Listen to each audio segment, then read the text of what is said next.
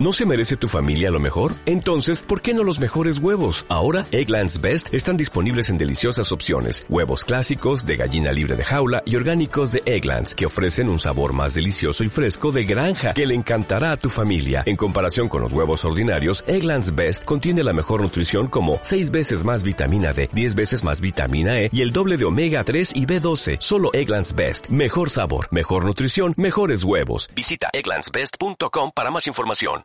Pues nosotros nos vamos a por modernas.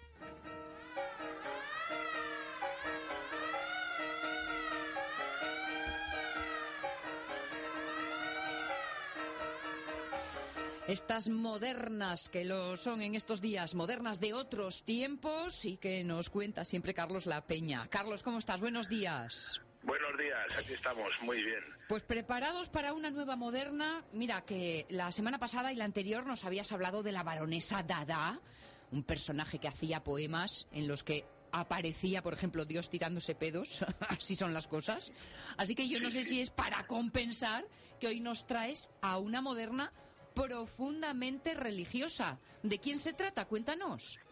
Sí, pues se trata de de, Arizona Drains. Mm, ¿Quién es Arizona si Drains? cualquier enciclopedia y buscas el nombre del padre del gospel, de la música religiosa afroamericana, casi siempre te encontrarás con el nombre del reverendo Tomás Andrew Darcy.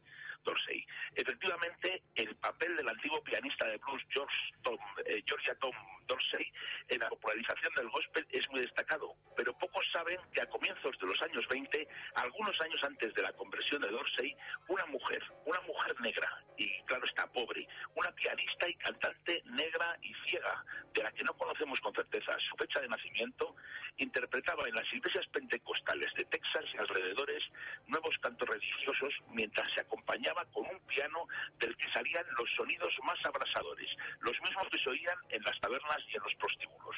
Esta mujer negra y ciega era Arizona Juanita Drains y su música, aunque aún no tenía su nombre, ese nombre era el gospel.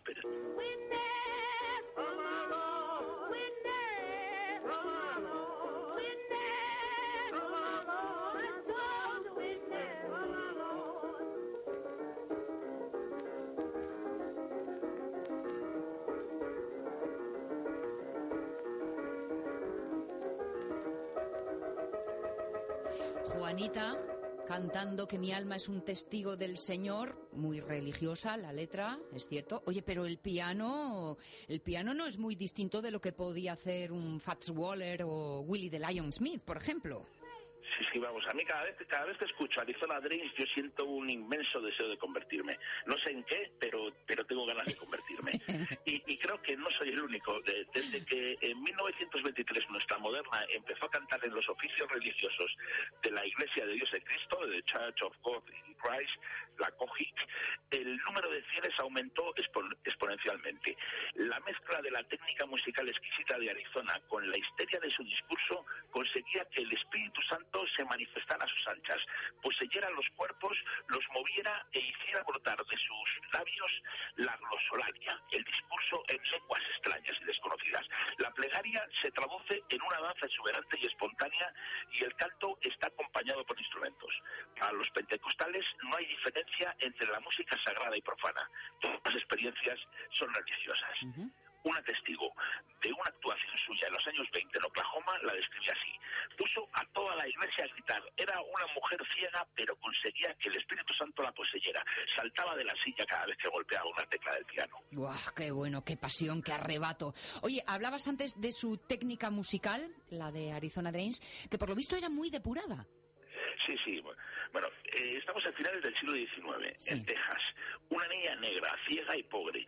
Todas las apariencias nos invitan a pensar que Arizona había conseguido acercarse a la música de una forma autodidacta pero a veces se engañan las apariencias.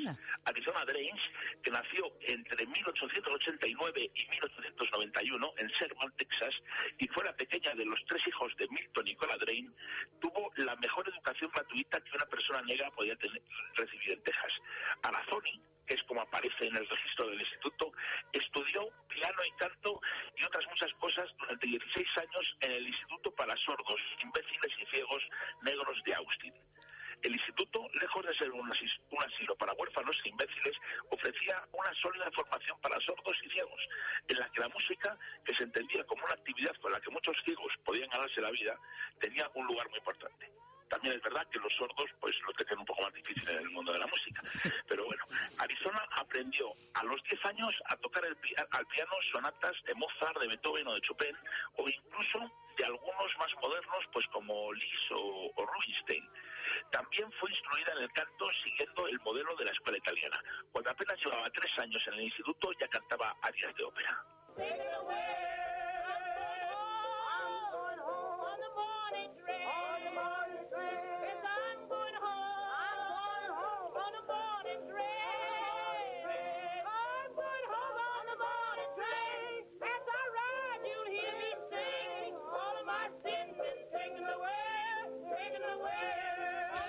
Camino a casa, que vamos, en el tren de la mañana, sí señor. La verdad es que no deja de resultar curioso, ¿eh? en aquellos tiempos y en Arizona, eh, bueno, pues una escuela como esta. Esa formación fundamentalmente clásica, como estás diciendo, pero si la escuchas, esto tiene ese poder del jazz, del hot jazz. ¿Dónde aprende esos, esos ritmos?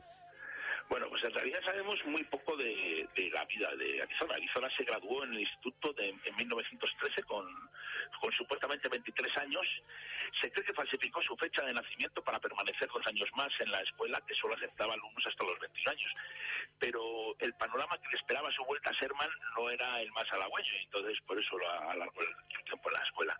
Se sospecha que durante estos años Arizona trabajó como pianista, probablemente en el Liberty Drum Theater o entre otros sitios. Lo único que sabemos a ciencia cierta es que aparece citada como actriz que quedaba, quedaba mejor aspecto que, salir como música en la guía telefónica de Sermán de 1921.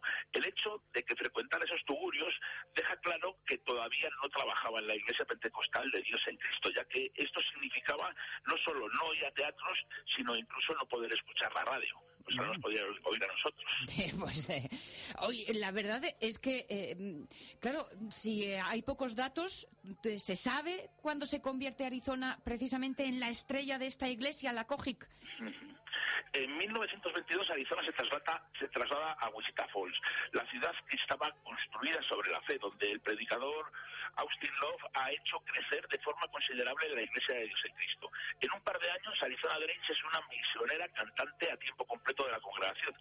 Durante esos años, Arizona, la primera estrella musical de la iglesia pentecostal, ya se hacía llamar Arizona Juanita Grange, va repartiendo los ritmos obstinados que genera con la mano izquierda con las incesantes repeticiones de los riffs en su mano derecha por todas las iglesias de la congregación de Texas y de alrededores.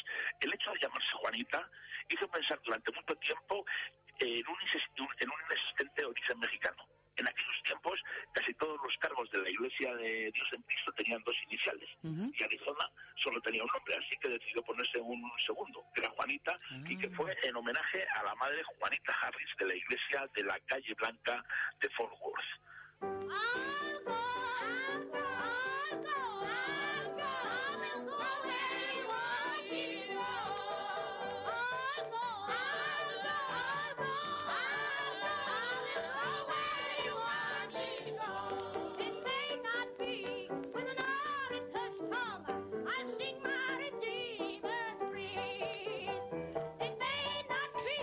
Decías que se trasladaba a Wichita Falls en el 22, pero en esta década, en los años 20, la fama de Arizona Drains llegó a Chicago y entonces la llaman y la llaman precisamente para grabar unas canciones. Sí, sí, fue eh, en Fort Worth donde, donde Richard M. Jones, el productor y ojeador de la discográfica OK Records de Chicago, la descubrió.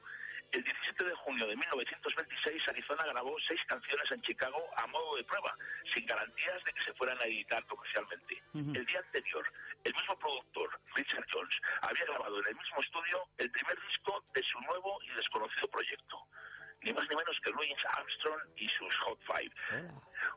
OK Records eh, vendió bastante bien los dos primeros discos de 78 pulgadas y volvió a convocar a Arizona Days, que grabaría otras 10 canciones en otras dos sesiones. Una el, en noviembre del 26, con la futura estrella del gospel, el, el reverendo F.W. Maggi, y la última el 3 de julio de 1928. Pero Columbia compró OK Records y el productor Richard Jones fue despedido. Arizona Juanita Days ya no grabó más discos. ¿Quieres decir entonces que aquí se acaba la carrera de Arizona? Bueno, la discográfica, la dirigida al gran público, sí, pero no acabó la que nuestra moderna le interesaba. Aunque parezca mentira, Arizona nunca se consideró a sí misma como una música o una cantante. Ella era una misionera de la Iglesia Pentecostal de Dios en Cristo, nada más ni nada menos. Así que si no eras miembro de una iglesia pentecostal negra de Texas, Oklahoma, Chicago, Cleveland, Memphis, Little Rock, San Luis, Atlanta, Birmingham o Los Ángeles, era prácticamente imposible que pudieras ver, oír y sentir la impresionante música de Arizona, Arizona murió el 27 de julio de 1963 en Los Ángeles a causa de un derrame cerebral. Fue enterrada en un lugar desconocido del Paradise Memorial Park de Santa Fe y se marchó para ver al rey, para ver a su rey.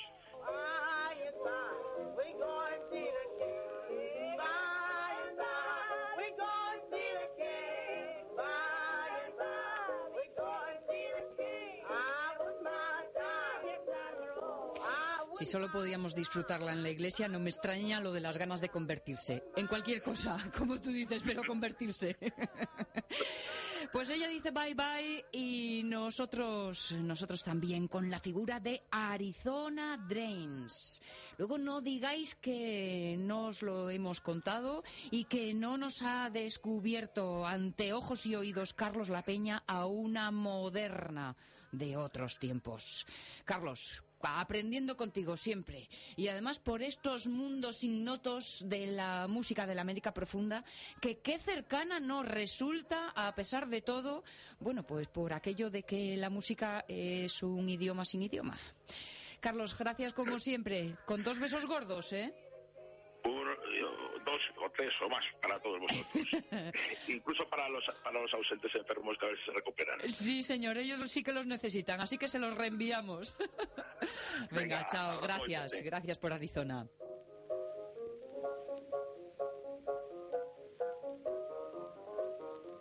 Modernas, cómo suena ese piano, cómo suena esa voz. 20 minutos para las 10 en la radios mía.